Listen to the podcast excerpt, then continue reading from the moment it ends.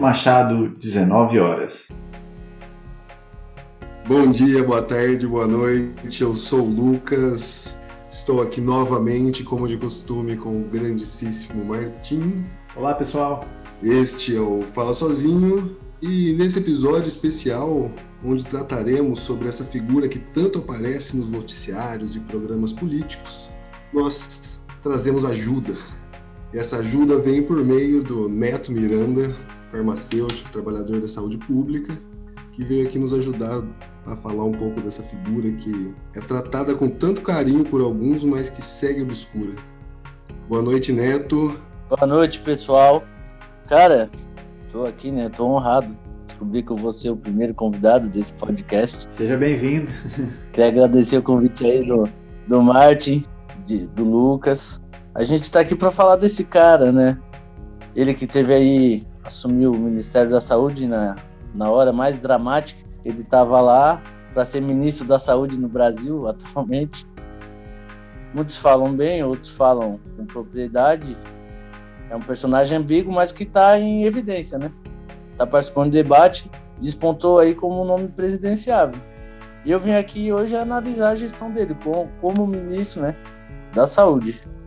Isso aí. E sobre ti, Neto, como é que é a tua atuação no setor público da saúde? Quem é tu? De onde tu vens? Então, eu moro em Santa Catarina, né? Sou filiado à JSPDT, onde eu conheço esse ilustre mestre de cerimônias de podcast, é uma pessoa famosa no, no, ramo. Mas eu comecei a ter contato, né, com o SUS de forma mais plena, assim, na faculdade. E aí, então eu decidi me especializar nisso, seguir, né, seguir minha área profissional, minha atuação profissional na saúde pública. Já estagiei no setor do SUS, gostei muito, setor de medicamentos, como eu sou farmacêutico, né? A área que eu trabalho é nisso, na questão de medicações. E aí comecei a conhecer mais o SUS, me formei e tive a sorte de trabalhar no setor público.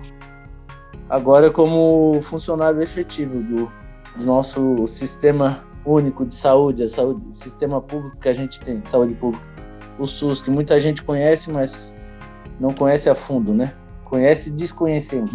Massa. E agora eu tô aqui falando com vocês sobre.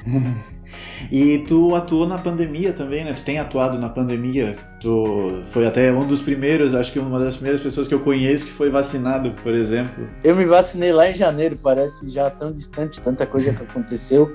Tive a sorte, né? O acaso me botou trabalhar num centro de triagem e a gente está lá tendo contato desde que começou a pandemia, praticamente março do ano passado. Já estou mais de um ano trabalhando nesse centro de triagem ao mesmo tempo é legal, porque eu tô vendo bastante coisa. Legal entre aspas, né? Mas a gente tá aí há mais de um ano trabalhando de forma dramática. É como se a gente tivesse numa guerra ou acontecendo algum incêndio e tu tá lá pra atender as pessoas, né? É apagar incêndio, porque é um atendimento que demanda muita. tem que ser tudo muito rápido, muito eficiente. E são demandas que o nosso SUS já está começando a sentir bastante, né? Isso é meio complicado. Mas eu fico eu fico honrado de estar tá podendo ajudar. Acho legal, nunca imaginei que eu ia enfrentar uma pandemia. Senão acho que eu nem tinha escolhido nada da área da saúde. Mas aconteceu e a gente, né, a gente trabalha com seriedade. Eu acho legal que ultimamente as pessoas que trabalham no SUS, apesar de tudo, estão sendo começando a ser mais valorizadas. Uhum. É, nós, como brasileiros, cidadãos brasileiros, agradecemos a sua contribuição ao combate à pandemia. Demais. Você é um herói. Eu lembro que tu já falou que teve sábado que tu teve que trabalhar também, não foi? Que não só durante a semana, mas também é, sacrificar teu fim de semana para lutar contra a pandemia. Acontece que essas demandas não são muito controladas, né? A gente não sabe quando vai dar uma segunda onda se ela está próxima, mas ela sempre chega. Uhum. E isso é custo de um não um manuseamento incorreto, né, das políticas públicas uhum. aí para enfrentar essa pandemia. Não ouvir especialistas causa isso. Infelizmente a gente também perde colegas, né? E é tudo complicado. A gente tem que lidar com o que vai acontecendo. Às vezes é necessário trabalhar sábado, a gente não quer, mas é, é, é preciso também. Às vezes, uma pessoa não fizer teste, ela pode sair contaminando os outros. acho que o que a gente mais tem que prestar atenção é na contaminação que a gente pode estar tá causando, né? Sim. A gente pode estar tá sendo uma, um roteador de vírus, né? Como a gente fala aí a grosso modo. Essa é a melhor expressão da pandemia, eu acho. O roteador de Covid. Essa é a melhor expressão. É muito boa essa expressão. Tem gente que se esforça nisso, é bizarro. Devia ser adotada pela Anvisa. Devia ser, é. ó, agora a pandemia. Tem gente que é roteador do, da doença. E realmente. E por falar em gestão da pandemia, é aí que a gente chega no nosso tema de hoje, que é o senhor Luiz Henrique Mandetta. Eu vou apresentá-lo brevemente. Ele tem 56 anos, é, nasceu em Campo Grande, no Mato Grosso do Sul, e foi do PMDB até 2010, quando mudou para o DEM, Democratas. Ele é ortopedista de formação, presidiu a Unimed de Campo Grande entre 2001 e 2004 Daí, em 2005, ele assumiu a Secretaria de Saúde da cidade e ficou até 2010. Ele se elegeu deputado e, como deputado, se posicionava contra o programa Mais Médicos, contra a legalização do aborto, mas foi a favor do uso da maconha medicinal. Ele também votou a favor do impeachment da Dilma em 2016 a favor da PEC do teto de gastos públicos, que é uma coisa que asfixia o nosso sistema de saúde, além do sistema de educação e vários outros sistemas que dão apoio à nossa população, enquanto deixa a dívida livre de limites. E ele também votou a favor da reforma trabalhista, é, este é o uh, Luiz Henrique Mandetta e, aliás, durante a campanha de 2014, quando ele foi reeleito deputado, recebeu doação de 100 mil reais da Amil, operadora de planos de saúde. Por fim, em 2018 ele resolveu não é, concorrer às eleições, é, como, nem como deputado, nem como governador, mas acabou assumindo o Ministério da Saúde do recém-eleito governo Bolsonaro. Ele deixou o Ministério da Saúde em abril de 2020, ou seja, um ano e quatro meses depois, após algumas semanas de fritura por parte do governo Bolsonaro, seus satélites e das suas redes de apoio, o famoso gabinete do ódio. Os motivos principais foram divergências no combate à pandemia, como a aversão de Bolsonaro ao isolamento social, a fixação do presidente com a cloroquina e o comportamento dele de participar e estimular aglomerações. O Mandetta ele tinha aprovação de 76% da população na sua gestão do Ministério da Saúde durante a pandemia. É, isso de acordo com uma pesquisa do Datafolha no início de abril de 2020.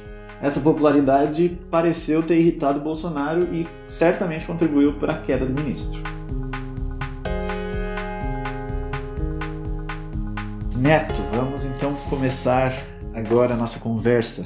Por onde a gente começa? A gente pode começar esclarecendo o que, que é esse grande sistema aí dessas três letrinhas chamado SUS, que o nosso amigo Luiz Henrique Mandetta foi escolhido pelo Bolsonaro para gerir, né? É um bom começo. Acho que a gente pode falar do SUS e depois partir bem pro histórico de falcatrua do Mandetta. certo. Pode ser. Vamos lá, apresente o SUS, Neto. Vamos lá, então. O SUS, Sistema Único de Saúde, que significa essas três siglas, vamos começar falando o que é um sistema. Sistema já diz que é uma coisa complexa. O SUS é um sistema único de saúde, então ele é uma rede que engloba vários serviços que compreendem saúde, compreendem auxílio, né, em saúde, vários serviços de saúde. Ele foi criado por uma demanda, não, não foi um presidente que criou o SUS, é uma demanda da sociedade civil e ela começa ali na redemocratização. Os movimentos sanitaristas eles sentem essa necessidade, né? Eles, eles começam a estudar sobre a necessidade de um sistema público de saúde no Brasil. Isso vem do que? Vem da inspiração muito do NHS, que é o Sistema Nacional de Saúde lá do Reino Unido, criado pelos trabalhistas britânicos lá nos anos 50, que é, foi o primeiro modelo assim de saúde pública mundial, aquela saúde pública mais efetiva. Só que aqui é um pouco diferente. Os movimentos de sociais, por exemplo, pastoral da saúde, movimentos de médicos sanitaristas começaram a, na época da Constituinte, elegeram-se né, alguns médicos, entre eles Eduardo Jorge, outros médicos que ajudaram aí na, a fazer o SUS. Eles começaram a exigir, né, a ter essa demanda que precisava de um sistema único de saúde. E aí, nos anos 90, foi sancionado pelo presidente Fernando Collor de Mello não foi ele que criou o SUS, né? Mas ele sancionou a Lei 8.080, que é a lei que regulamenta o SUS. Então essa lei ela foi criada assim com participação da sociedade, de vários setores, dos conselhos de saúde, de líderes comunitários, e aí se criou esse nosso sistema. Antes de tu continuar, o que, que tinha antes do SUS? O que, que tinha antes? Bom perguntar, Martim. Existia, assim, as pessoas, nem todo mundo no Brasil tinha garantia que ia ter, que ia poder cuidar da sua saúde. A saúde antes da Constituição não era um direito do povo. Uhum. A saúde ela chega na Constituição como um direito do povo e dever do Estado. Aí surge o SUS, porque é o SUS que vai garantir esse direito de ter uma saúde adequada para o brasileiro. Mas ele vem da onde? Antes, as pessoas que tinham direito eram pessoas que tinham carteira assinada, porque eles tinham o quê? Tinham o INAMPS, Instituto Nacional de Previdência Social, criado por quem? Quem será? GG, certamente. Quem será? Pelo velhinho, ele mesmo, Getúlio Vargas.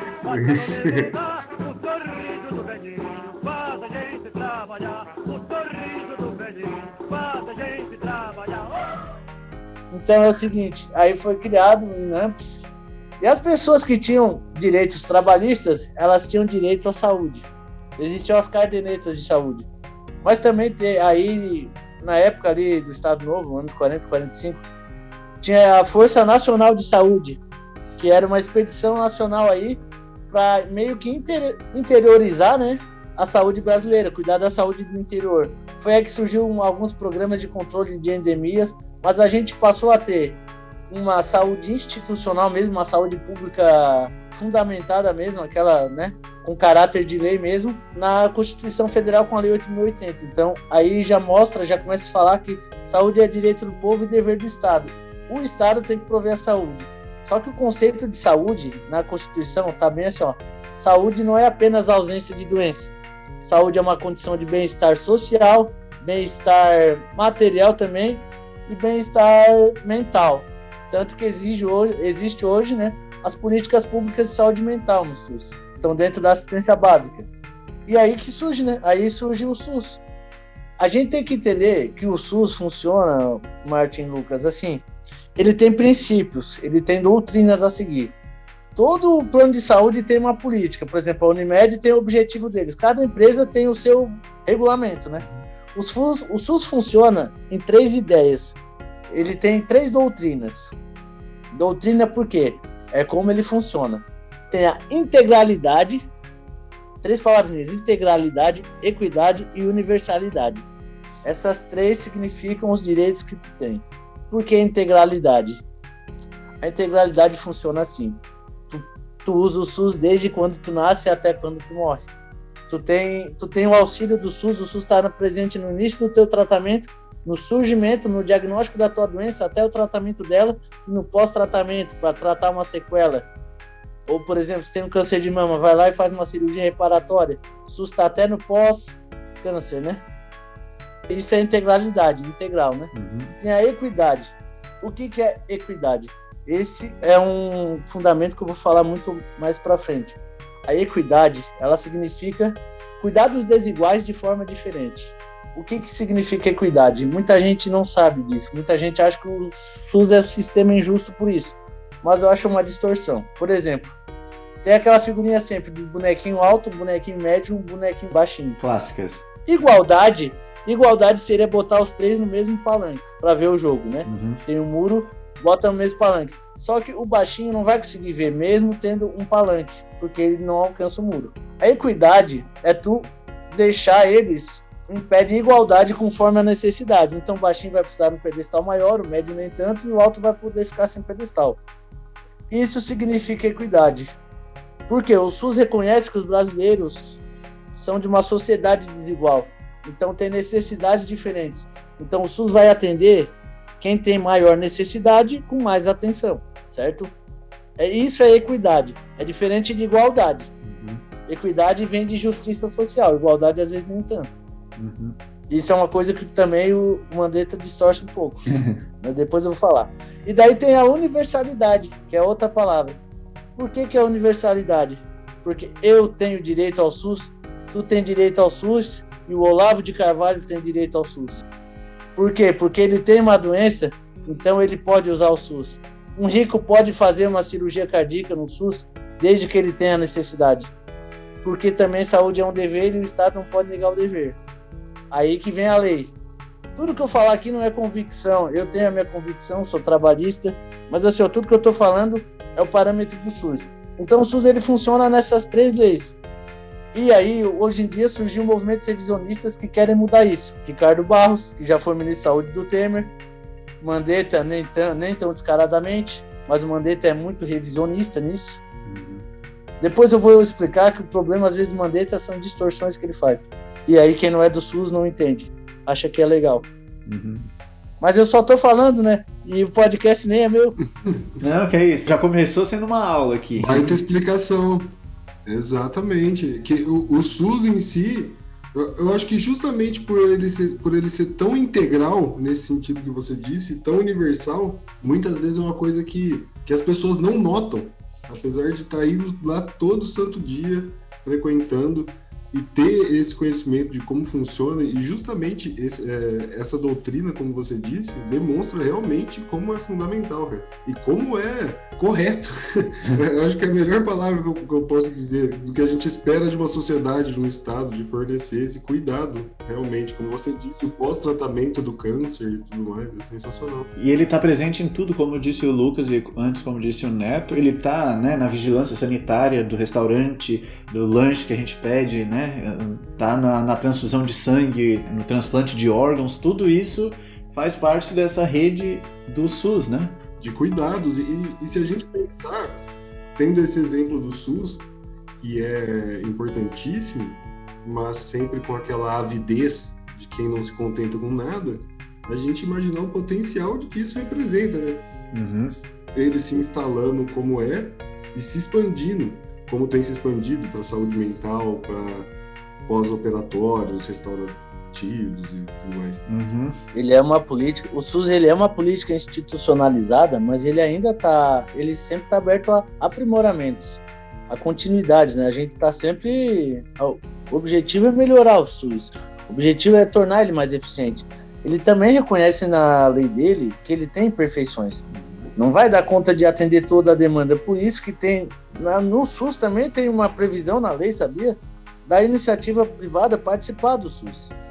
Mas daí participa em caráter complementar, diz lá. É o que? Ela presta um serviço ao SUS. Isso é muito legal de observar. A lei dela reconhece até as imperfeições que o SUS pode ter, né? Uhum. Isso é uma lei inteligente, é porque é uma coisa que se aprimora. Só que o aprimoramento ele vem com debate, né? Sim. E também gostaria de falar, porque assim, às vezes pessoa, as pessoas acham que no imaginário coletivo do cidadão médio, assim, o SUS é fila de hospital, né? Mas o SUS está desde a pasta de dente, que a gente, que a gente escova o dente com cálcio, desde o nosso sal de cozinha, que tem que ter iodo para enfrentar o bócio, né? Uhum. A Anvisa, Segurança Alimentar, é uma instituição, uma autarquia do SUS. Tudo isso, saneamento básico tem a ver com o SUS também. Uhum. A nossa água tem a ver com o SUS. Se privatizar a água corresponde ao SUS. E a nossa cultura, eu acho que ainda é muito de tratar o problema ao invés de prevenir, é, tratar a causa do problema, né? Eu acho que isso, acho que não sei se é da nossa cultura ocidental, talvez, mas a gente é muito de ir resolver o problema depois de acontecer e não de precaver, de organizar antes, né, tomar cuidado, prevenir, que é uma coisa que lá em Cuba, por exemplo, eles já eles já focam muito mais na medicina de família, no, já tem um médico ali da, daquela quadra ou daquela região para garantir que as pessoas não fiquem doentes, né? Porque ainda mais num país pobre como Cuba, se ficar doente é mais gasto ainda. Então tem que prevenir que as pessoas fiquem doentes para depois, se não for, não conseguiu prevenir, que se trate. Daí a gente já pode partir para a primeira questão, que é o mercado da saúde básica, que é uma coisa que o Mandetta tem tudo a ver, não é, Neto? É o seguinte: aí você fala mercado de saúde básica. O que, que seria uma saúde básica? No SUS, olha como é que o SUS é profundo, gente. O SUS tem três níveis, porque ele é universal. Então é muito grande, tem que organizar em tamanhos assim. Tem o, o nível componente básico, que seria os nossos postinhos de saúde, as nossas unidades básicas de saúde, as estratégias de saúde da família, que são postos de saúde menores. É essa rede que, que costuma ser de gestão municipal, é o prefeito que cuida desse dinheiro, porque o SUS também ele é dividido a gestão dele em três, né? Quem cuida do SUS, o Estado cuida de alguns pontos mais que os outros, às vezes a União, né? Às vezes o Estado, por exemplo, União Federativa, os estados Santa Catarina e Rio Grande do Sul cuidam mais da vigilância e a prefeitura, como consta em lei, ela costuma cuidar mais do componente básico. A ponta, né? Isso, é a ponta. O atendimento ao usuário. É ali que a gente diz que é o primeiro acesso do paciente ao Sistema Único de Saúde. Ele vai no postinho procurar um atendimento, seja na dentista ou até uma psicóloga, às vezes, ou na farmácia, que estão tá os medicamentos básicos, que é onde eu trabalho também, os medicamentos que controlam hipertensão, diabetes. As, as unidades básicas, elas funcionam muito como modelo de saúde preventiva, que seria um modelo que ajuda mais a desenvolver a saúde, né? Porque a saúde para desenvolver o desenvolvimento social. Ela ajuda o desenvolvimento social dos países desiguais, porque trata na raiz. Hoje a gente tem muitas as maiores doenças no nosso país: diabetes, meritos e hipertensão arterial, né? Problemas cardíacos. Porque a nossa população está envelhecendo, então o componente básico é importante. Então, componente básico é o que a gente tem primeiro acesso, está aqui na cidade. Compo médio componente, componente especializado, que são pessoas que têm doenças mais crônicas, aquelas doenças de dislipidemia, às vezes uma pessoa transplantada que pega medicação. Quem já tem uma diabetes tipo 2 alongada, são doenças mais crônicas, né?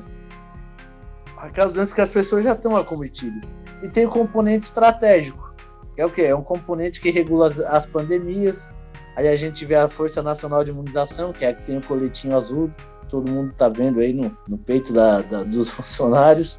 É mais um nível federal daí, uhum. que é o nível de alta complexidade. Aí entram os transplantes, acho que tem pessoas que não sabem que todos os transplantes do Brasil são feitos via SUS. Cirurgias cardíacas, aquelas cirurgias de mais complexidade. Vamos lembrar que o único serviço aí que o SUS não faz é cirurgia estética, de plástico. Reparação estética faz, mas Tu não vai fazer uma bichectomia, uma harmonização facial no SUS, não, não vai rolar. Putz, todos os meus planos acabam de ir por água abaixo. e esse é o nível básico. Aí no nível básico tá o NASF. Porque, deixa eu. É, esqueci de falar isso. Nos últimos anos, o SUS direcionou, ó, nós, como é que vai ser a nossa, a, no, nosso modelo de saúde básico? Vai ser focado na prevenção, modelo de saúde coletiva, que é um modelo, como o Martin falou, se assemelha a Cuba. Mas Cuba não tirou isso do nada, da doutrina marxista em si. Tirou da realidade deles, né? Realidade econômica, realidade social, que é melhor prevenir. Então isso nos governos aí FHC, do FHC para cá, com o ministro José Serra, se passou a ter a direção dessa política. Aí se criou uma política. Se tu quer fazer uma coisa no SUS, tu cria uma lei para fazer ela. Então surgiu a Política Nacional de Assistência Básica, Aí tem as estratégias de saúde da família, que são os postinhos menores. Esses postinhos ele tem que descentralizar a saúde, que é levar a saúde para quem está longe. Por isso que esses, esse, essas unidades SF são muito importantes no interior do Brasil. E também isso vai causar a descentralização da saúde, tu vai imunizar mais pessoas. E é um local comunitário também, porque impostos assim rola um curso. Pessoas recebem ensinamento lá. É, rola um curso, rola um encontro de terceira idade, que é importante pra caralho. É, aí isso envolve o NASF. O NASF é, é o quê? Um núcleo de assistência à saúde da família. O NASF prevê que os profissionais iam tratar a saúde como uma questão multiprofissional. Ia sentar eu, o Martin é o fisioterapeuta, o Lucas é o médico, senta o fisioterapeuta, psicólogo, farmacêutico, e eles vão criar uma política de saúde para aquelas famílias. Eles vão criar uma abordagem, um tratamento e tudo de maneira interdisciplinar. E essa política, ela tinha um fomento, né, financeiro, claro, recursos do governo federal. Tudo forma pactuações. O que, que são pactuações? Ó, eu vou criar um dinheirinho para a saúde básica. Esse dinheiro vai lá para a cidade onde o Lucas é secretário de saúde. Ele tem que investir naquilo. Só que agora, aí mudou. Por quê? Por exemplo, eu tenho 100 mil. O Martin é ministro da Saúde. Desses 100 mil, diz que eu tenho que investir 50 em atenção básica, 20 em, em endemias, né, agente de endemia, e 30 em, em, em assistência psicossocial. Só que isso mudou. A partir do Ricardo Barros e do Mandetta, ocorreu uma desvinculação. Eu vou te dar 100 mil, tu bota 50 mil na, na unidade básica, na, Na assistência básica, se tu quiser, ele alegou que era para ter uma autonomia de gestão. Uhum. Mas no Brasil, não necessariamente o secretário de saúde vai ser um profissional de saúde. Então, às vezes, tu tira essa obrigação dele investir 20 mil em assistência psicossocial e por questões eleitorais ele dá uma descontinuidade nisso. Então, o problema é tu ter a política e não ter o recurso. Isso também é um problema. E isso abre uma possibilidade muito grande, né, cara? Porque a gente sabe que muita coisa, muito movimento político e movimento legislativo é feito para abrir brecha para poder manusear dinheiro de uma forma mais livre. E quando você não, não estipula com, com a desculpa de dar uma autonomia melhor, maior, que soa bem, né? Como a gente estava dizendo antes, que muita coisa que o próprio Mandetta diz soa bem a princípio, mas que no fundo abre caminho para muita coisa. E, e, nesse sentido, até o, o, o que a gente estava lendo sobre o Mandetta aqui, né, cara, revela o passado dele, revela bastante a respeito disso de abrir espaço para movimentações esquisitas, no mínimo, né, como ele já teve antes. Eu até ia fazer uma pergunta ainda sobre esse assunto do mercado de saúde, né? Porque se você imaginar mesmo, e você olhando o cenário que a gente está, é quase como uma, uma sabotagem da saúde pública mesmo para se criar um mercado muito fértil, que todo mundo precisar. Porque se a gente imaginar, seja qual for o valor, como a gente vê esses cartões que tem, ah, o cartão saúde, faz aqui o cartão saúde, são, são 20 reais por mês, qualquer coisa que seja é um mercado que envolve muita gente e que gera muito dinheiro em torno. E que movimentações dele podem ter caminhado para esse objetivo, assim. Porque muita gente encara ele como se ele tivesse uma. Ah, não, é que a política dele é, de saúde é diferente, é para tal lado, mas será que não tem um, um viés de safadeza mesmo ali? De. Essa política nojenta que a gente tanto questiona e critica de ser uma política criada para se abrir brechas nessa política. É, provavelmente tem a ver com os interesses, é, só para complementar a pergunta antes do Neto responder. As interesses, como diria É, os interesses né, do dinheiro.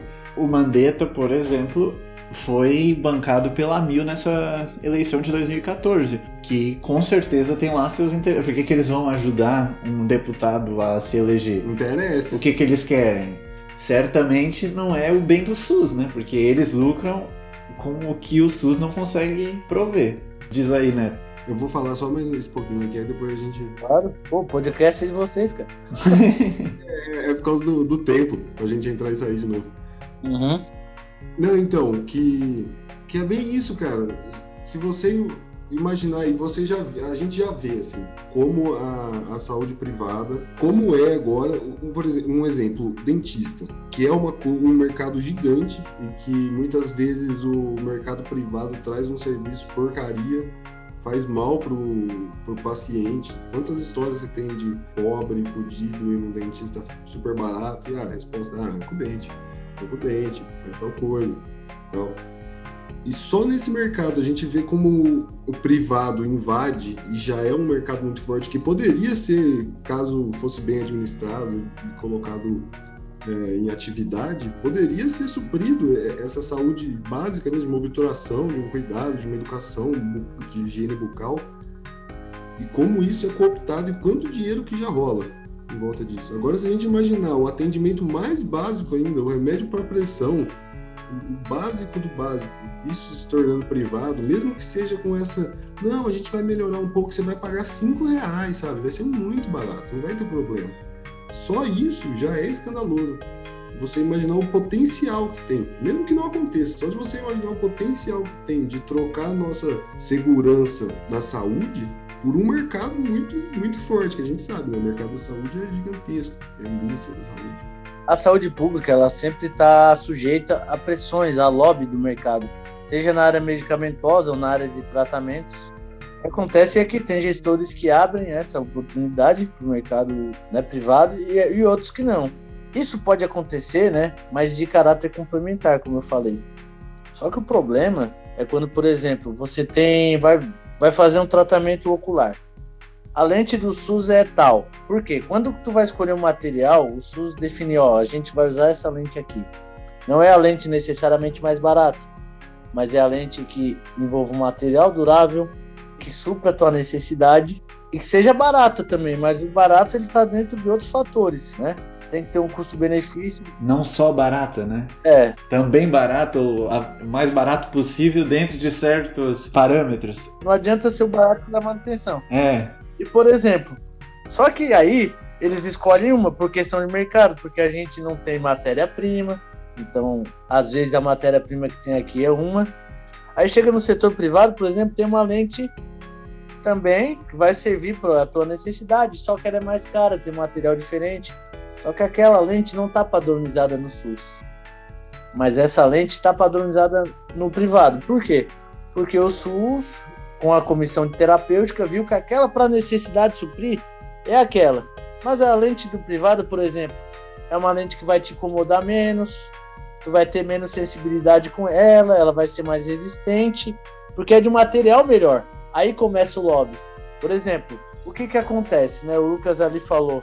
Eu acho que pode ter, como ele tem muitos contatos, ele já foi presidente da Unimed, gestor de Santa Casa, ele tem muito vínculo com as com os planos de saúde a, in, a intenção dele, os movimentos que ele fez com algumas portarias e alguns discursos, por exemplo, numa, num evento que teve em Porto Alegre, ele disse que queria aumentar as parcerias com os planos de saúde privados.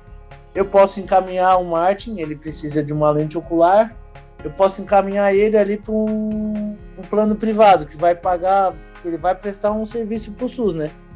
E ela diz: Olha, a lente do SUS é 500, mas eu tenho a lente aqui de, de 800 Quer pagar a diferença? Paga 300 reais e tu bota uma lente melhor. Ou melhor que essa do SUS. O que, que vai acontecer? O Martin vai querer a melhor lente. Mas isso também afeta a equidade, porque, por exemplo, o Márcio já pode pagar uma lente, pode pagar essa diferença. O Lucas não pode pagar essa diferença. Ele vai ter que ficar com a lente de 500. Isso já causa o quê? Isso já causa uma. Um, afeta a equidade. Então, se ele não poder pagar de 800, já, o acesso à, saúde dele já vai ser diferente. Então, os princípios têm a ver com isso na prática. Isso já é uma questão desigual. Não significa que a culpa, a culpa é da iniciativa privada, também não. Mas acontece que daí fica suscetível a um lobby. Porque aí o setor público vai ter que aumentar o parâmetro financeiro e isso gera mais gasto. Então, às vezes, a iniciativa privada faz isso, sabe? Faz esse lobby aí através dos pacientes, através da diferença. Em questão de prótese, Mandetta era ortopedista, disso ele entende muito bem. Então, eu acredito, como o Lucas falou ali no início da fala dele, o Mandetta ele vem de um ambiente político familiar, ele é um político tradicional, a família dele é tradicional politicamente. Ele vem quase uma oligarquia. Então, ele foi secretário do Nelsinho Tradi, que é primo dele. Hoje senador. E aconteceu que existiram vários vínculos de iniciativa nas políticas públicas que ele exerceu como secretário de saúde. Para não ficar tão desbalanceado, ele, ele geriu muito bem o enfrentamento aí de pandemia, da dengue. Ele é muito bom enfrentar a pandemia. E isso foi o um erro também do Bolsonaro. Isso aí é ponto para o Mandetta. Ele poderia enfrentar melhor, né? Mas. Bolsonaro ficou puto. É. Mas como eu ia voltando. Só que apesar disso, ele como secretário teve uma gestão manchada por quê? Por vínculos de iniciativa. Ele, é, ele, ele se fez capacitação nos Estados Unidos. Então ele tem esse caráter que não é da atenção coletiva. Ele é mais especialista, ortopedista dos conglomerados de saúde, tem contatos com Santa Casa. Então é claro que ele vai fazer, né? Isso que a gente tem que prestar atenção. Isso que a gente tem que tem que analisar que a gestão dele vai ser direcionada para quem botou ele lá, porque ele está representando interesses. Então, ele sim, ele é um gestor capacitado, ele conhece o SUS, conhece, porém não é sanitarista. Não necessariamente o direcionamento, por exemplo, ele falou no Roda Viva. O SUS pode ser que eu, ele queria, ele concorda que o SUS talvez em alguns casos tenha que ser cobrado uma taxa Aí ele fala, por exemplo, a pessoa ganha 100 mil reais por mês. Ela não pode pagar de graça para um, um atendimento no SUS, um procedimento que ela fazia no dentista, por exemplo. Olha, mas se tu taxar pela renda, isso abre também espaço para as pessoas mais pobres pagarem, porque a política é para todos, é um, é um sistema universal. Então, será que uma pessoa que ganha 100 mil não pode fazer uma cirurgia cardíaca? Ela não estava contando com esse problema, né? Uma cirurgia de emergência, tu vai ter que cobrar uma cirurgia de emergência de alguém que ganha 100 mil?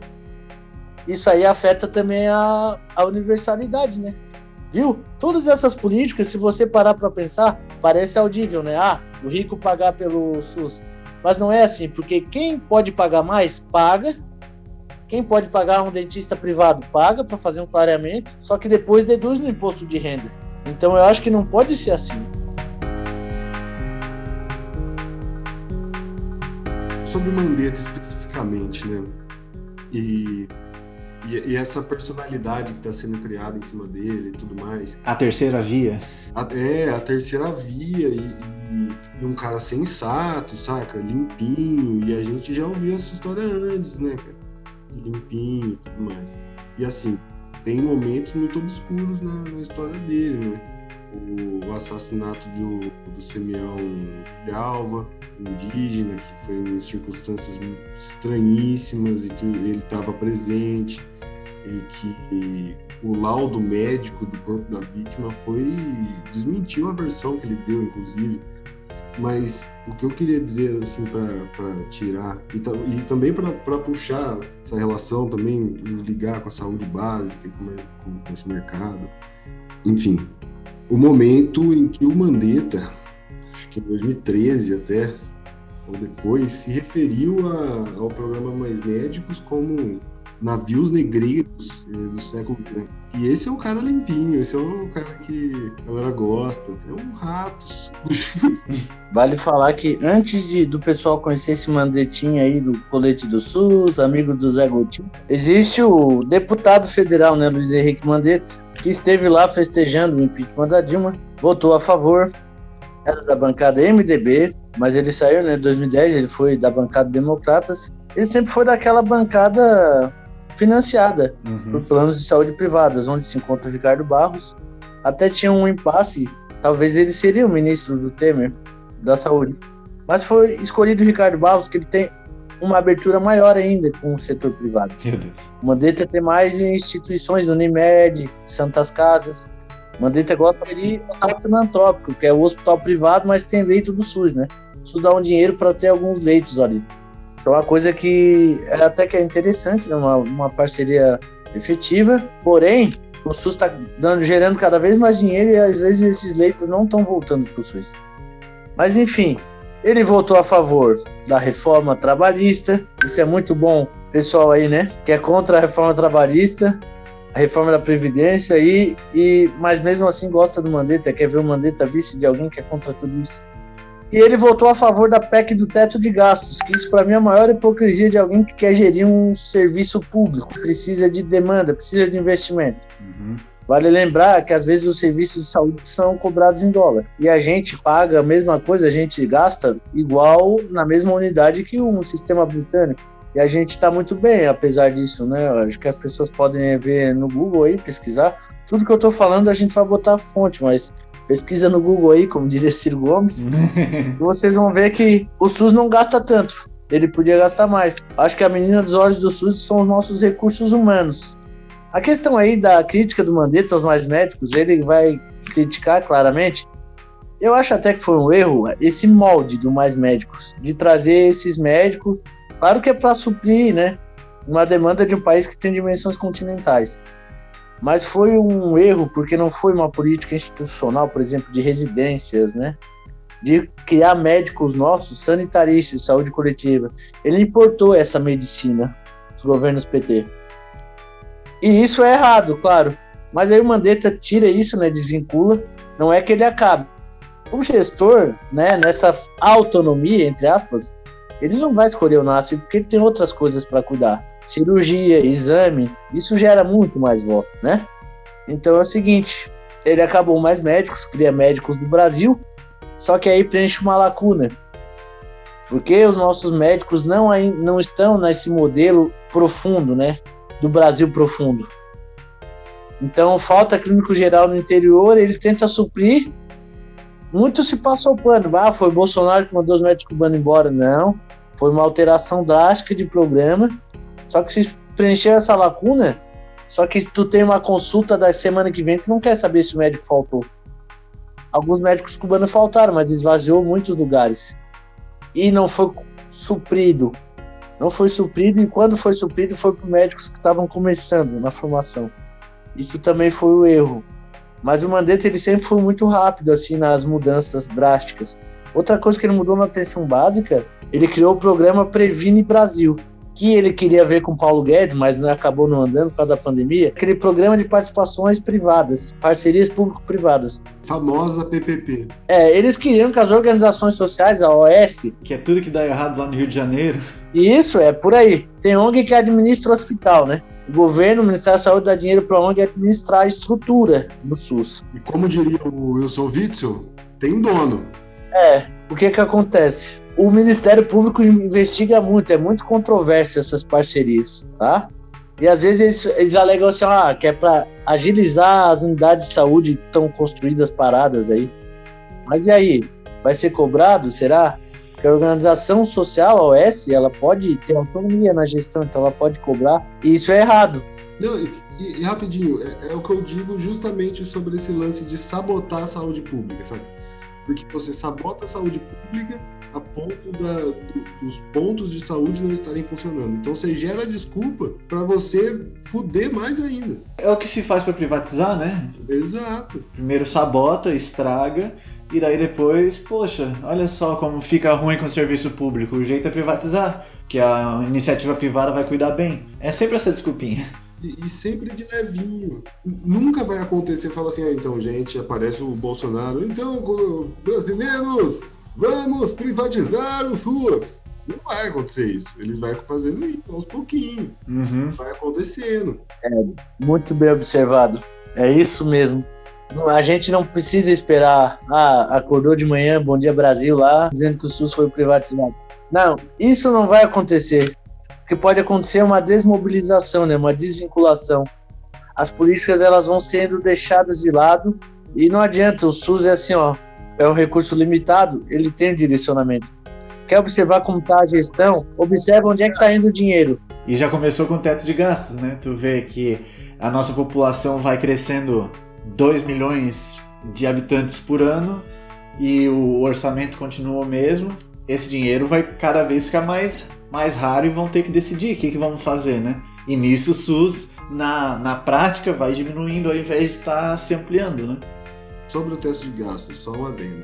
Na minha visão, eu, eu, não, eu prefiro nem dizer o que eu gostaria que acontecesse. Por favor, não queremos processos nesse podcast. Não, é, são coisas ótimas. Você pode imaginar coisas maravilhosas. Mas eu gostaria que acontecesse várias coisas com as pessoas que cometeram esse crime. Crime, cara. Crime verdade. Coisa... Nossa, não tem palavra para descrever esse lance do teto de gasto. Não tem palavra.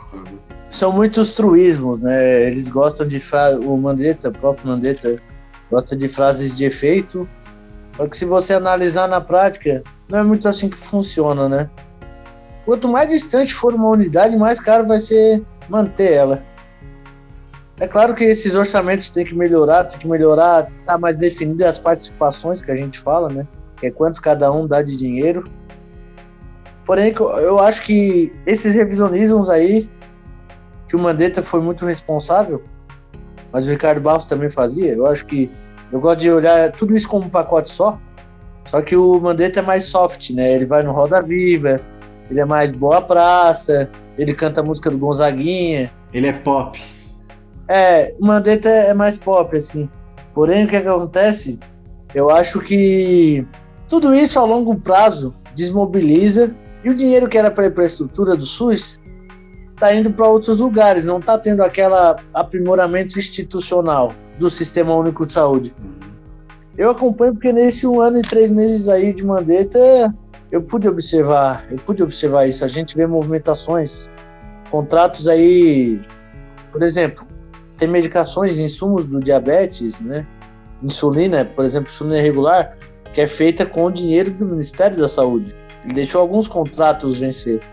Então ele queria dar um direcionamento rápido para essas políticas, que não é um direcionamento sanitarista, né? Eu repito aí, o Mandetta não é sanitarista. Ele tem essa formação privada, Então eles querem uma revisão do SUS, não é, não é acabar com o SUS, mas o SUS eles, eles observam que o SUS é até muito lucrativo.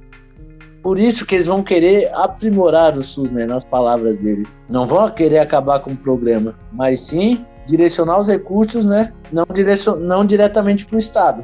Uhum. É, e até porque o, o, o, SUS é um baú de dinheiro para esses caras, né? Eles veem como um, um pernil. Hum. E assim, só, só, um adendo também, se a gente pensar um pouco, não é novidade, né? O Mandetta, o Mandetta não como pessoa, mas o tipo Mandetta não é novidade. José Serra, Geraldo Alckmin, aqui eu falo como sudestino, né? Hum. mas a simpatia das elites pela figura do médico privatizador não é de hoje, né? É isso que o Serra é considerado um bom ministro da saúde, né? Pelo que eu vejo, assim, é bem positiva a visão geral que se tem da passagem dele pelo Ministério da Saúde. E, inclusive sobre o Mandetta, o candidato limpinho, bonitinho, simpático, pop. Nessas pesquisas que a gente, que tava, que a gente estava fazendo para o podcast sobre ele, é, é, fala lá, por exemplo, que ele implantou uma nova política de combate à dependência química, junto com o Moro e com a Damares, eu acho. É isso? Safado. E com o Bolsonaro, né? Claro, porque o governo é Bolsonaro. Essa política ela é focada na abstinência compulsória, é, que é considerado um método atrasado e é contraindicado pela OMS ao invés da vigente redução de danos, que é a pessoa tá com problema, né? Ela tem, ela tem problema de drogas, então ao invés de tu impedir totalmente que ela use drogas, porque daí ela vai ficar muito mal, vai surtar e tal, a gente tenta evitar com que ela fique tão mal assim. Não, ao invés de usar uma quantidade X de droga, tu usa um pouco menos, vai aos poucos, né, se preparando para largar a droga. É o modelo de abstinência compulsória. Isso. Que ele já está em desuso há pelo menos 30 anos, né? Hoje a gente tem o uso assistido, porque a dependência química não é só a vontade, né? O corpo, ele sofre. Sim, o corpo sente falta, né? Então não é simplesmente cortar. Imagina que remédio de depressão as pessoas têm que ir largando aos poucos, né? A pessoa que tem depressão tem que ir largando o remédio aos poucos, senão o corpo é, sente um choque, né? Agora nós temos um especialista. Só para minha opinião de leigo, assim, eu tive casos próximos de adicção ativa, né? De problema pesado com droga e tudo mais. E onde eu vivo, onde eu trabalho, eu sou camelô. Ultimamente eu tô estudante, mas voltarei ativa. É, a água tá batendo na bunda, bicho. O Bolsonaro tá fudendo o país. Não vai dar pra ser só estudante, não, rapaz. E, e, assim, eu, eu, moro no centro, né? E você vê bastante, né, cara? Eu convivo com a, a situação de rua com a situação de droga, assim, de, de vício, desde criança. E, cara, eu conheço, por experiência própria, como eu disse, esse mercado, isso é um mercado safado também, que se envolve com igreja evangélica, se envolve com muita coisa, que é o mercado das clínicas de reabilitação isso é triste, é pesado o que acontece nesse lugar, em vários sentidos, tanto pelo descaso quanto pela pressão psicológica, religiosa e tudo mais.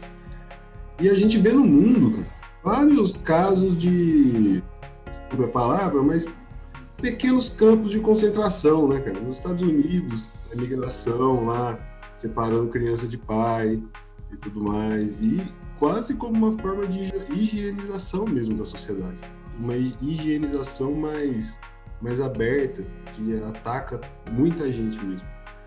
E se você imaginar uma classe de pessoas no Brasil que é odiada quase todo mundo, é morador de rua, viciado em drogas. E assim, para corroborar com o meu argumento, a gente já sabe do mercado que é as prisões, né? Que ainda não inventaram de privatizar aqui no Brasil, mas lá nos Estados Unidos já faz tempo que são privadas, né? Exato. Mas é bom a gente nem falar aqui, porque vai que algum deles está ouvindo, né? Resolve ter essa ideia de privatizar. Nossa senhora, né? Mas já deve ter essa ideia, com certeza.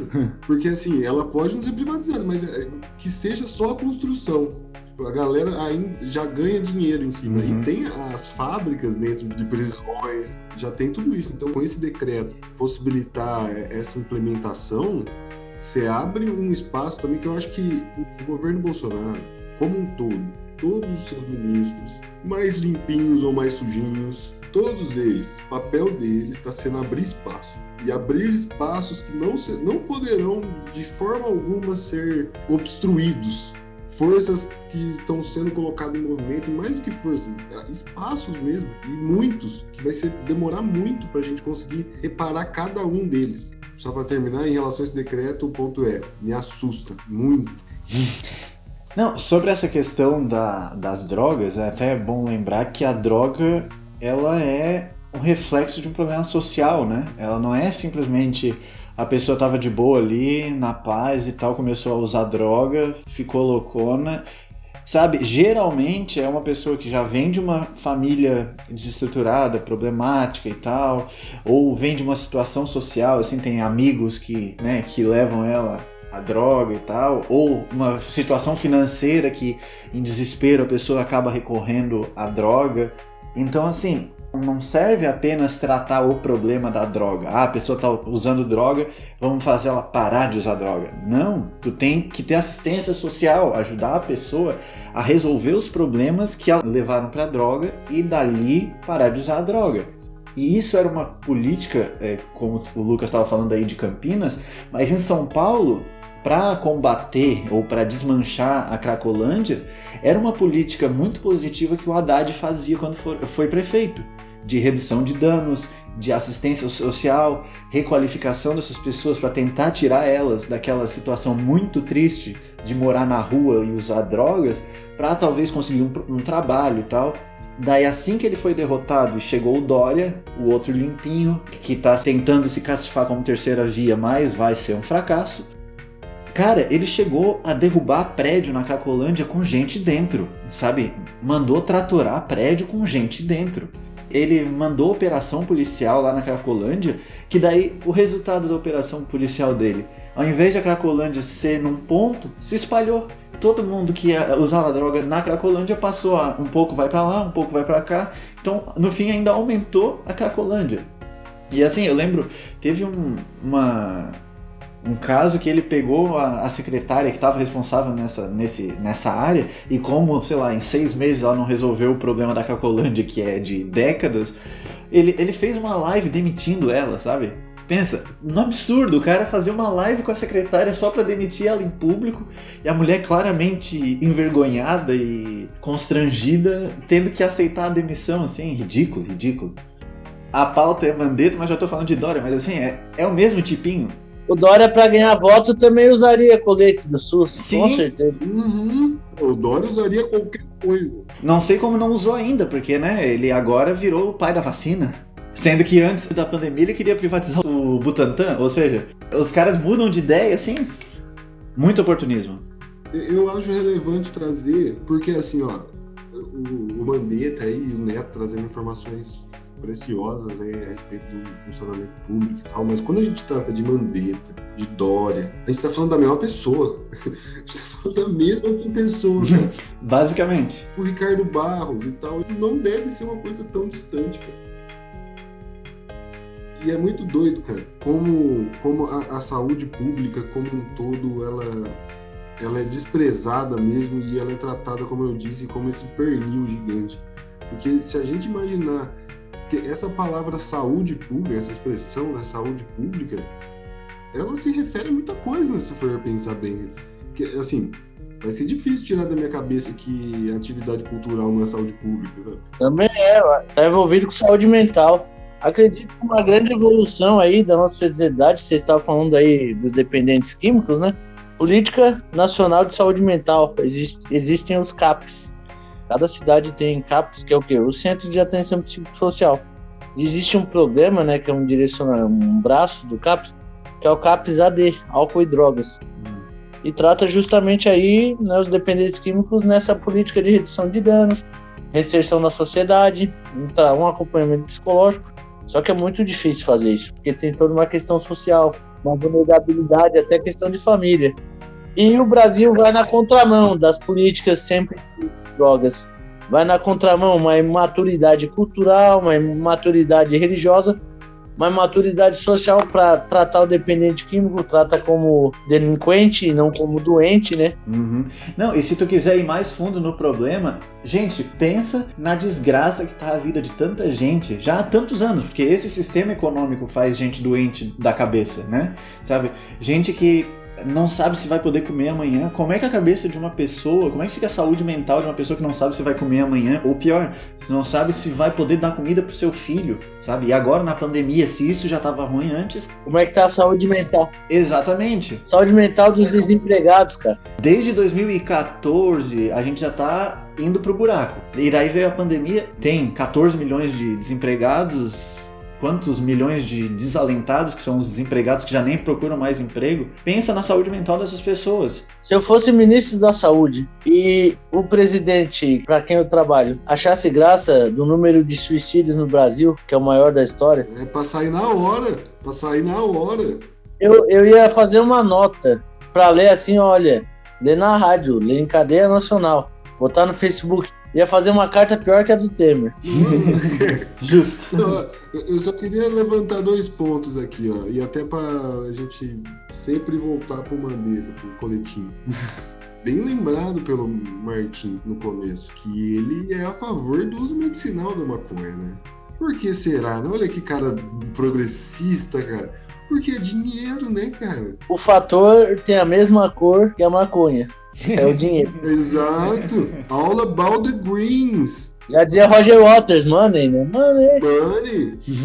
É, e tipo, só pra eu exercitar o meu lado mais revolucionário. Que perigo. Tipo assim, que você tava dizendo de o Martin, das pessoas não terem perspectiva. E faz tempo, né, velho? Faz tempo que uma grande parte do Brasil vive porque o instinto natural impele ela a viver, né? A sobreviver um dia após o outro aí. Não vivem, né? Sobrevivem. É, é, é só aquela o que, que eu preciso agora, o que, que, que, me falta agora, tudo mais.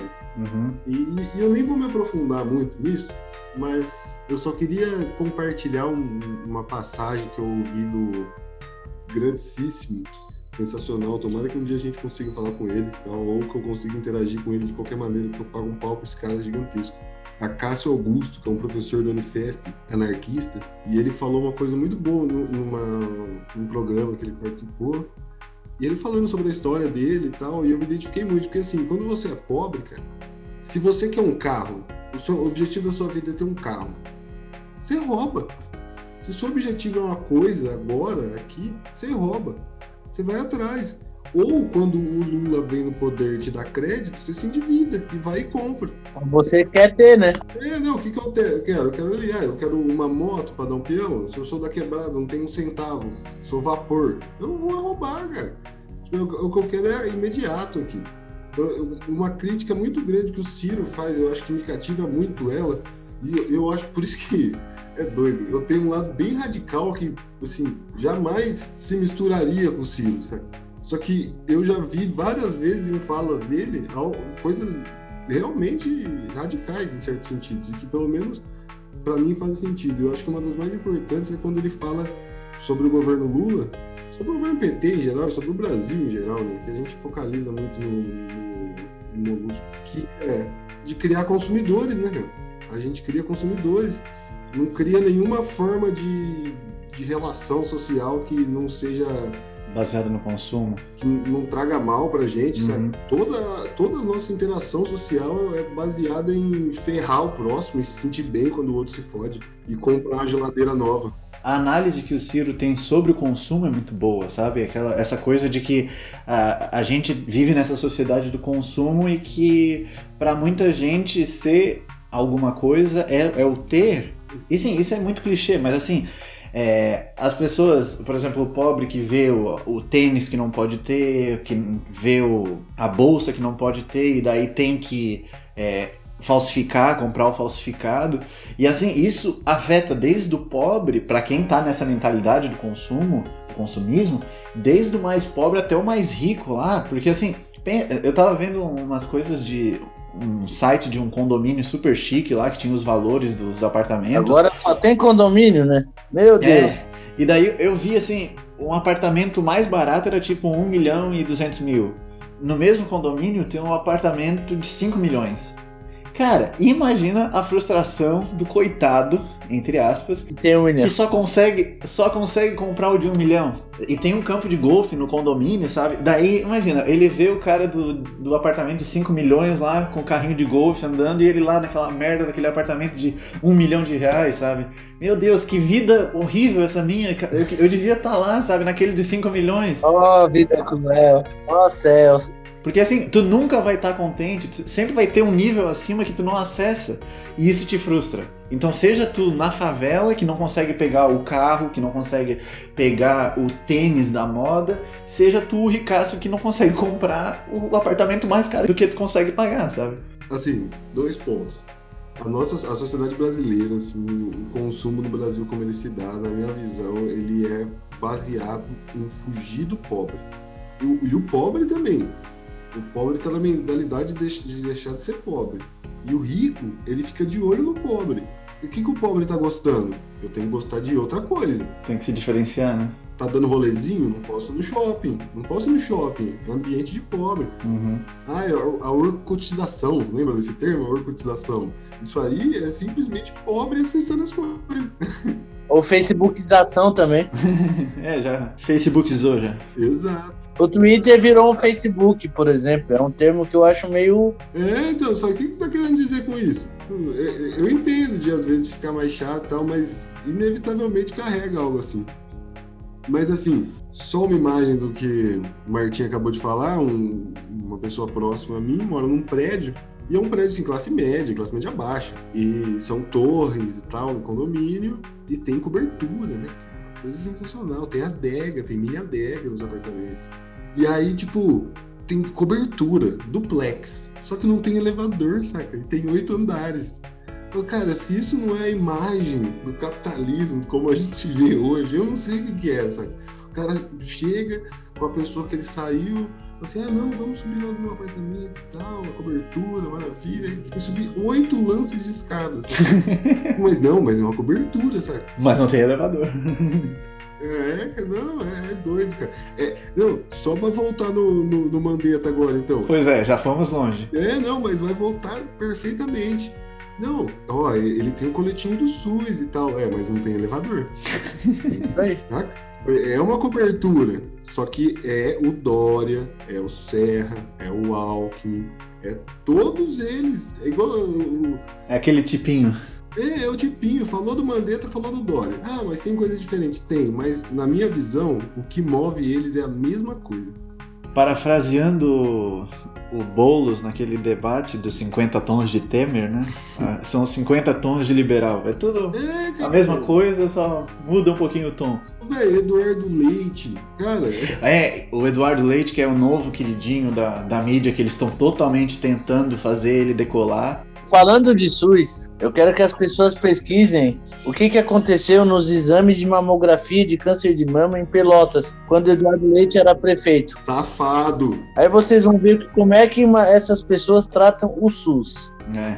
Eu não, eu não vou nem falar, é só as pessoas pesquisem. Pesquisa no Google. Pesquisa, joga no Google. Joga no Google. Outra coisa que eu queria fazer um exercício é o seguinte: a gente falou aí dessa divisão social, né? Ah, o de um milhão, de 5 milhões. Vocês já notaram assim, qual é a maior reclamação do SUS? A fila, né? Ah, pegar a fila. Você já pegou uma fila? Daí a pessoa não pegou, sabe? Viu na internet. É, quer fazer um exercício? Ah, tô na fila. Ah, tô na fila do SUS, né? Tem aquela frase, tô na fila do SUS. Quem é você na fila do SUS? Mas é o seguinte. fizeram um exercício de reflexão. Que a fila é um instrumento de igualdade, que as pessoas estão ali Tem a urgência, claro, a urgência passa na frente, mas as pessoas que precisam de um procedimento, elas estão na mesma fila. E qual é o critério? Estar precisando. Seja você de Balneário Camboriú, seja você do interior aí de Vacaria, por exemplo, vocês vão estar na mesma fila, porque vocês vão precisar do mesmo atendimento. Isso é um instrumento de democracia, né? Então, por isso que muita gente se incomoda. Só queria falar isso. Uhum. É, mas é isso. É claro que a fila é injusta, claro. Ninguém quer esperar para ter um atendimento. Que se agilize a fila, né? Mas a fila existe nisso. A fila consiste nisso. Você não vai, por exemplo, alguém que tem um- uma Ferrari não vai passar na frente de quem tem um Corsa se ela não tiver precisando de uma urgência, né? Uhum. Se quem tiver o Costa tiver na fila na frente, ele vai. Uhum. E é o que tem que se ver, inclusive, sobre o, o senhor Olavo de Carvalho, né? Ele, essa que é a questão, né? Eu vejo muita gente sacaneando ele. É direito tal. dele, é direito dele e é bom mostrar, é bom mostrar como é que funciona o plano de saúde americano, que se eles não quiserem atender, eles não atendem, mesmo se você pagou. Exato. Porque não tá lá no contrato, então eu acho sensacional ele sair de lá para vir para cá. Eu acho vitória para nós. É pedagógico. É, pedagógico, não tem como ser mais. Só que tem que ver esse lance da fila. Será que ele participou dessa fila? É um dos lances que a galera tá levantando, né? É, mas enfim, Foda-se. Mas pelo estado dele, pela quantia de charuto, ele tá precisando.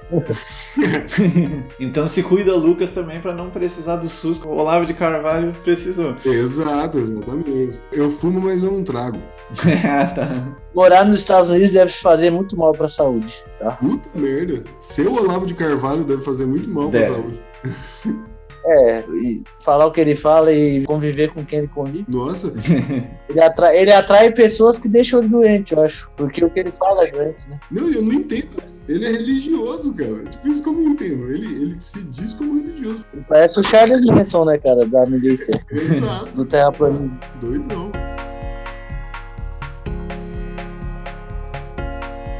sobre uma forma de reconhecimento, mas até como circulou na CPI, por exemplo, na Inglaterra, todos os barcos que participaram da Batalha de Dunkirk, até hoje eles têm uma bandeirinha especial para mostrar que participaram de um momento relevante da, da sociedade. E eu acho isso sensacional. Não necessariamente nesse modelo e tudo mais, mas eu acho que seria necessário algo desse tipo. Ô Neto, não foi tu que postou um dia desses no Twitter um negócio do teu avô de de ter participado da guerra, uma coisa assim, ou não? Ou eu tô viajando? Não, é, é o pai do Alexandre, pastor. É, o pastor ah, Alexandre. É, é, pois é. Tipo, uma coisa assim, sabe? Um, um certificado, é. uma, uma medalha de mérito, né? Eu acho que a melhor gratificação seria uma competitividade justa, porque às vezes a gente perde em relação de recursos humanos, né, profissionais, muitos profissionais para iniciativa privada. Eu acho que o funcionário devia ter um estatuto para quem é funcionário do SUS específico e uma competitividade em questão de financeira mesmo, né? Uhum. Eu acho que é assim, cara, aí ficou essa modinha aí importada, né, do, da Europa agora, da pandemia. Das palminhas? De aplausos. Eu acho que os funcionários do SUS, mais do que aplausos, precisam de incentivo, né? Uhum. De condições. Sim. A gente vê aí agora tá avançando, agora que tá avançando as discussões para ter um piso nacional de enfermagem Puta unificado. Uhum. Olha como, né? A gente esquece desse debate às vezes. Isso é triste realmente eu acho que uma medalha não ia fazer muito nessa situação. Né? É, é o tipo de coisa que é simbólico, né? É, às vezes é legal, eu gosto das coisas simbólicas, mas assim, não pode ficar só no simbólico, né? Tu tem que, tu tem que prover o material. Simbólico o mandante é, né? É. é. Talvez isso seja só um apego meu mesmo a símbolos mas eu acho que o simbólico move o real também. Claro que sim. Por isso a comoção com o Mandetta. Né? Sim. Porque todo brasileiro quer um gestor, né? Alguém que cuide do SUS. Uhum. Porém, a gente tem que se atentar ao que, que está sendo feito, né? O que se fala e o que se faz na política é muito diferente. Vide aí os governos que a gente teve aí, de Luiz Inácio, Dilma, Michel Temer também.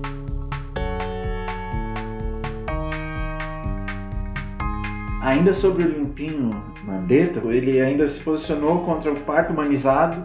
Ele combateu o termo violência obstétrica, que é uma coisa que as mulheres sofrem muito, sendo forçadas às vezes a fazer uma cesárea, ou então no parto normal sofrem, é, tem aquela, uma manobra lá que se faz que machuca muito a mulher, e tem médico que faz isso, isso e não tá nem aí para porque a mulher tá sentindo. E recusar o parto normal, né? Isso. E, e são coisas que o, o, Limpinho Mandetta se posiciona contra, né?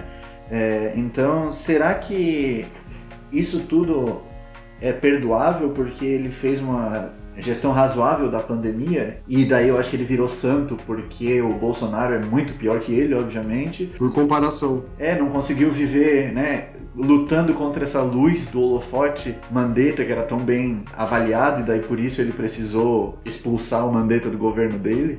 E daí, por falar nisso, Neto, a pandemia, como é que foi a gestão da pandemia? Tu acha que o Mandetta fez um bom trabalho? Tipo, ele podia ter sido melhor ou muito melhor? Ou fez o que deu? Por ele, ele seria melhor. Eu acho que o principal atrito que teve foi na educação e saúde, né? Existe um setor que é de educar as pessoas uhum. sobre saúde, no Ministério da Saúde. Mandetta tinha autonomia para indicar esses profissionais, estava seguindo as recomendações dos sanitaristas, que é o adequado, uhum. porém esbarrou no lado político. O mesmo lado que botou ele lá foi o lado que saiu, o lado político. E como ele não ia poder mobilizar tudo isso, né, todo o setor que ele, ele deve a esse setor eleitoralmente, então ele vai fazer as ações todo gestor é político, então ele vai, vamos ser realistas, ele vai fazer a sua ação para quem botou ele lá. Isso que eu acho que tem que ser o Ministério da Saúde, o ministro da Saúde tem que ser um médico sanitarista. Não um médico tal, do Albert Einstein e tal, mas é sanitarista esse cara. Mas enfim, o que botou ele lá tirou, que foi isso. Ele começou muito bem, só que aí esbarrou no problema da cloroquina. Hum. Mérito aí pro Mandetta nisso, que mesmo sendo a agenda dele um pouco controversa, ele não abriu mão de sua agenda. É importante a gente ressaltar isso. E por mais né, que ele seja desse tipo, já tinha muitos militares no Ministério da Saúde que ele trouxe. O Mandetta é primeiro tenente, é bom lembrar. Ai, mentira, cara. A graduação militar dele é maior que a do Bolsonaro, hein, gente? Sério? que pariu, cara. Que Brasil que a gente tá vivendo. Você ergue uma pedra. Porém, aí botou o Pazuello, né? Que é alguém que não tem nem o Mandetta, pelo menos, ele sabe o que é o SUS. O Pazuello não sabe. Pazuello é uma vergonha, meu Deus. Porém, eu acho que talvez o direcionamento do Mandetta seria também para tratamento precoce. Só que a gente ia ter uma agilidade de vacina muito maior, visto que vacina se compra com laboratório. Não existe cafetão de vacina. o que a gente tá vendo é cafetão de vacina. Gente, um coronel da PM vender, ser representante do laboratório, mas não existe isso, nem professor meu que é imunologista aplicado trabalha para laboratório. Cabo da PM. Cabo. Não era nem coronel aquele cara. São negócios muito escusos que nem Mandetta faria, porque Mandetta conhece e sabe fazer. Então, nisso aí ele manejaria bem? Sim. Ele, ele, simplesmente faria. Ele ainda não faria o enfrentamento que a gente precisaria. Uhum. Que é distribuir máscara, distribuir em escola, vacinar em escola, ter uma vacinação descentralizada. Isolar radicalmente quando fosse preciso, né? É, ele ia fazer um controle de pandemia sim. A uhum. gente ia ter alguns mortos, né? Sim. Mas ele ia tentar fazer um controle. Porém, esbarrou no lado político. Uhum. Mas é uma coisa que até nosso amigo Túlio Gadelha aí, não sei se é ex-pedetista ou é pedetista ainda, mas ele disse, né, se Mandetta fosse sério mesmo, não estava nem corroborando com esse projeto. Ele não é bolsonarista, Mandetta nunca foi bolsonarista, porém ele tem a bancada dele, né? Uhum. É o que eu falo sempre, né? Do Dória pro Bolsonaro, você tá a um quartel de distância. Né? Cara, os projetos de lei que o Mandetta enviou para a Câmara ou votou a favor estão todos na internet. Dá para pesquisar sobre a biografia dele para as pessoas verem, né? Eu não estou falando coisa que eu tirei da minha cabeça ou das minhas concepções particulares. Uhum. Todo o direcionamento dele, das práticas políticas dele, estão bem expressos. Então eu acho que se esse cara for entrar num programa, né, no projeto, esse projeto vai ter concessões. Porque ele tem bastante votos, bastante recurso financeiro. Vide o mercado que apoia ele, que é o mercado de medicamentos, mercado de saúde. Como o nosso povo é subdesenvolvido, o povo subdesenvolvido tem mais, como diria Dilma, né? Nosso povo subdesenvolvido. Nossa senhora, Tem mais. ele tem mais. Tem mais doenças, né? Uhum. É. Tá mais exposto também. Eu acho que isso nos leva à última pergunta do episódio, que é: a gente vive num momento muito bizarro. É, as eleições já começaram praticamente, falta um ano e meio para eleição, mas tem pesquisa todo dia, às vezes tem dia com três pesquisas. O Mandetta está sendo colocado aí como presidenciável, com base em tudo isso que a gente já falou ao longo do episódio. E ele não decolou. Ele tá lá com seus, às vezes, 2, 3, 5%. A maior qualificação dele foi ter sido demitido pelo Bolsonaro, né? Qualificação política. Quem era Mandetta antes disso, né? E daí, às vezes, alguns ciristas emocionados levantam a bola de que a gente devia ter Mandetta de vice do Ciro em 2022. Gente, com base em toda essa conversa, sabe? Essas pautas ultraconservadoras, esses votos é, a favor do capital, da, do, de tudo que é privado e em detrimento do público, é possível considerar um projeto nacional de desenvolvimento que o Ciro defende com um projeto do Mandetta? É possível conciliar isso? Olha, o Ciro já foi gestor de saúde, né? O pessoal acho que não lembra, mas o Ciro foi secretário de saúde de Fortaleza por um período relativamente curto. Do Ceará, né? foi do estado, não foi da capital. É, desculpa. O que acontece é que ele tem muito expresso isso. O Ciro não vai dar o passo maior que a perna nesse sentido. Então acredito que isso tem que ser revisado e tem que ser uma conversas claras. Eu particularmente não gostaria. E eu sinto que se isso acontecer, alguma concessão a gente vai ter que fazer, porque são acordos, são assim, alguém exige, alguém tem que ceder para ter um acordo. Mas ao mesmo tempo eu fico tranquilo, porque a, o Ciro, quando ele foi gestor, ele seguiu a cartilha da gestão pública cearense, que é de fortalecimento. Tinha, tem acordos, tem parcerias públicos-privadas também, só que quem gere né, o dinheiro para onde vai é o gestor público. A gente tem hoje uma coisa em Fortaleza muito interessante, que é o atendimento veterinário pelo SUS. A lei prevê isso, só que às vezes falta recurso. Uhum. Então eles conseguem criar mais pactuações, ao inverso do Mandetta, que ah, o dinheiro é esse, faz o que quiser. Não, ó, vai ter uma linha de financiamento para isso, uma linha assim e com critérios, né? Não é todo cachorro também que vai ter atendimento pelo SUS. Uhum. Tem condições especiais. Não sei se o, o Mickey aí teria. Mas. Contexto: meu cachorro foi atropelado e está se recuperando. Mas isso é previsto no SUS também. Então eu acho que basta uh, levar com seriedade a lei. Mas isso também mostra que quando a iniciativa já nasce corrompida, gente, não adianta. É inconciliável, né? É inconciliável. É, esperar que saia coca de vaca é complicado. É. Eu acho que se o Mandetta for um bom vice, se ele for um vice, um bom vice, vai ser uma, assim, ó, um, quase um milagre de mérito político. O Ciro vai ter que ser uma MacGyver da política para conciliar tudo isso. Realmente. Sobre o Mandetta como vice do Ciro, né? Assim, eu admito que eu caí também, né? Na pela ignorância ali do momento, do desespero também, né, de você estar tá tão na mão do palhaço ali, naquela, naquele período da pandemia, esperando alguma movimentação política de qualquer lado, você vê uma pessoa aparecendo, dando a cara. Tanto quanto o Dória, né, cara? Muita gente se animou com o Dória aparecendo, o que a gente quer é pouco. O povo quer muito pouco, a gente não quer muito, a gente quer qualquer segurança ali que o cara fale, uhum. que apareça. Eu, eu entendo cair nessa de olhar assim, falar, ah, Mandetta, pô, ele é do centrão, muita gente está gostando dele, imagina ele como, como vice do Ciro e tudo mais. De certa forma, pode ser que faça algum sentido, sabe? Pode ser, pode ser. Mas, ao mesmo tempo, é inconciliável. Eu também considero isso. Alguém vai ter que abrir mão demais do que acredita, né? Do que defende. É, é então, e, tipo, eu acho que não vai ser nem, sinceramente, tipo, o Mandetta indo, porque assim, tirando o cenário hipotético dele se filiar ao PND, certo? Uhum. Dele a, a, tirando esse cenário doido, imaginando que ele vá lá sendo Mandetta, esse mesmo Mandetta que a gente discutiu até agora. Cara, olha, olha o que o Ciro fala, assim, sem querer pegar essa pauta estapafúrdia como principal, mas vendo que o Ciro fala sobre corrupção, sobre acordo e tudo mais, cara, vai tudo de encontro com o que o Mandetta faz e fez. O Ciro, ele é um cara que deixa claro de não aceitar nenhum tipo de trambique em volta dele. Uhum. Mas ele é um cara que ao mesmo tempo reconhece que não vai ser ele entrar em algum lugar que vai acabar com esses trambiques. Sim. É a negociação em termos limpos, né? Com a, sabe, as claras e a fim de o interesse do povo e não do, do interesse econômico dos envolvidos. Eu acho que é justamente aí que eles batem de frente. Uhum. Porque dá para ver que os interesses do, do Mandetta não são esses, são interesses Isso. de fomentar mercado de saúde. Uhum.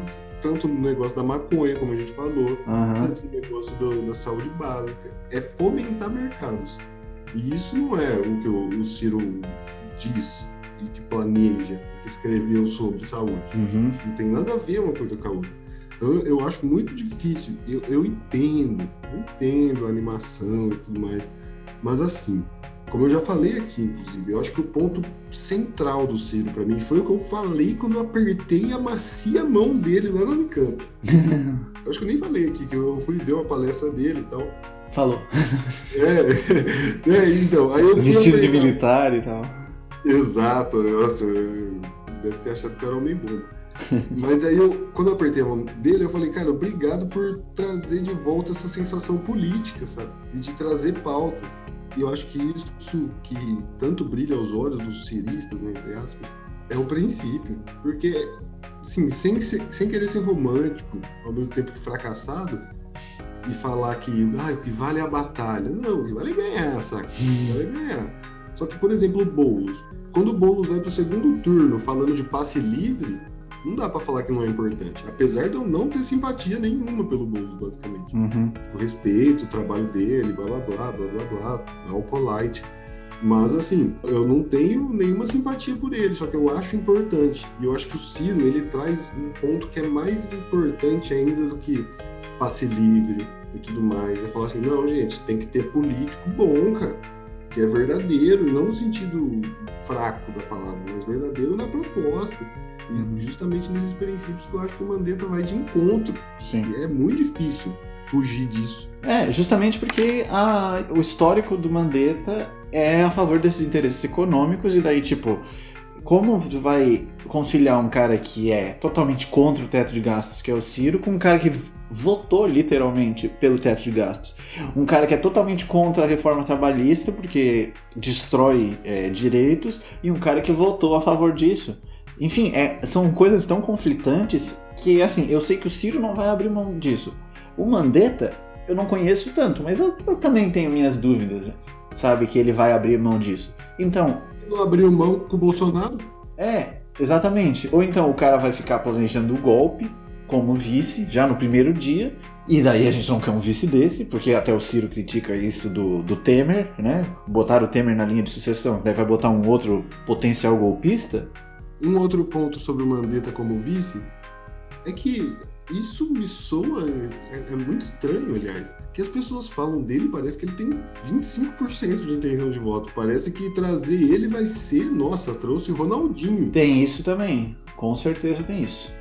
Assim, ele, ele faz parte daquilo, assim, na minha visão. Lucas, o que, que, é, o, o que, que é o Mandetta? O Mandetta é alemão, cara. É alemão.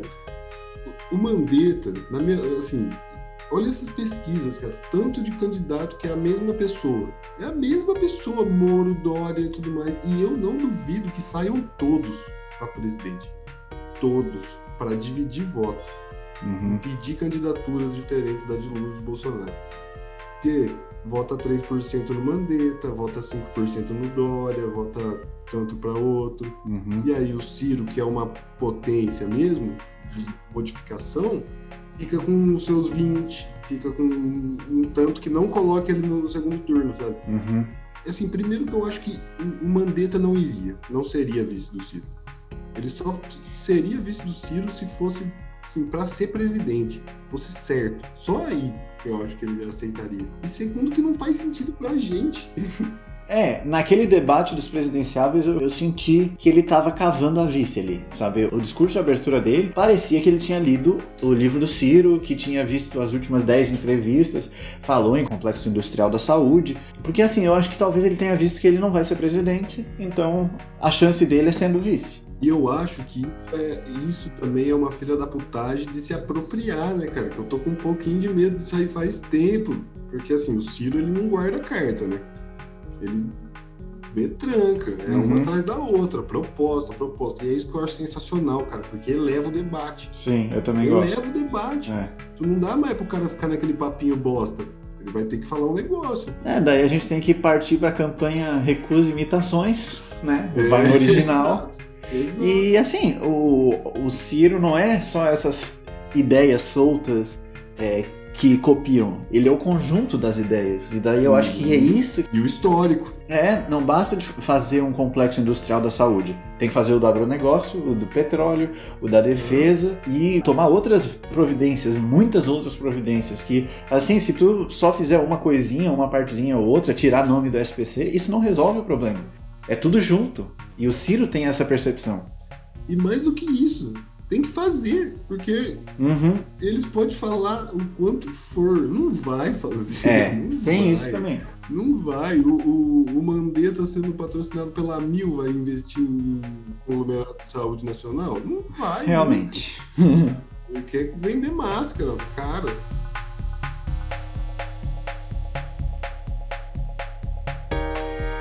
Então, gente, é isso. Vamos chegando ao fim de mais um maravilhoso, especialíssimo, não só por ser o primeiro, mas pelo convidado em si. Pô, que honra.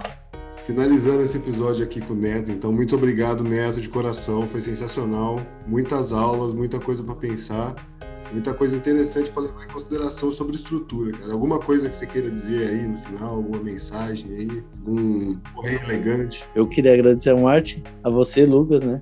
Fiquei muito feliz de saber que eu fui o primeiro convidado. Acho que a gente precisa de espaço de discussão e o que tem que se fazer para quem quer defender o SUS leia a lei, mesmo se não for profissional de saúde, e discute aí com seus amigos, né?